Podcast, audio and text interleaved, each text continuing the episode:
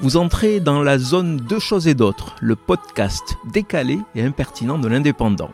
Je suis Michel Litou.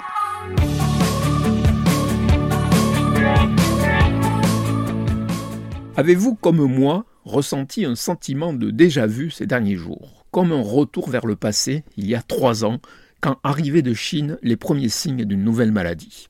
Depuis, le ou la Covid est connu de tous, mais c'est l'attitude chinoise qui provoque ce sentiment de bis repetita. L'abandon de tout confinement a ouvert les vannes de la contamination de masse. Et comme les touristes en provenance de l'Empire du Milieu affluent toujours en masse vers l'Europe, la vague arrivera jusqu'à nos frontières. À ce rythme, comme début 2020, on sera tous confinés avant la fin du mois de mars. Je ne suis pas plus inquiet que cela pour ma santé.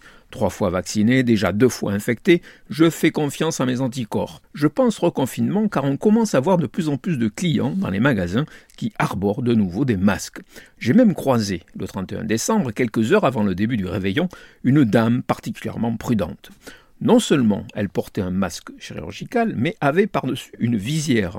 De plus, elle poussait son chariot, les mains protégées par des gants en latex.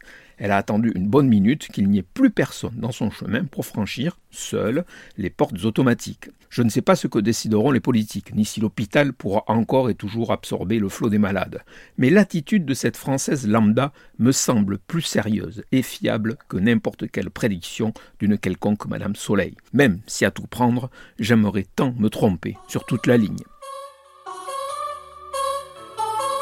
Vous venez d'écouter Deux choses et d'autres. Je suis Michel Litou. Si ce podcast vous a plu, retrouvez ma chronique tous les jours dans l'Indépendant. À demain!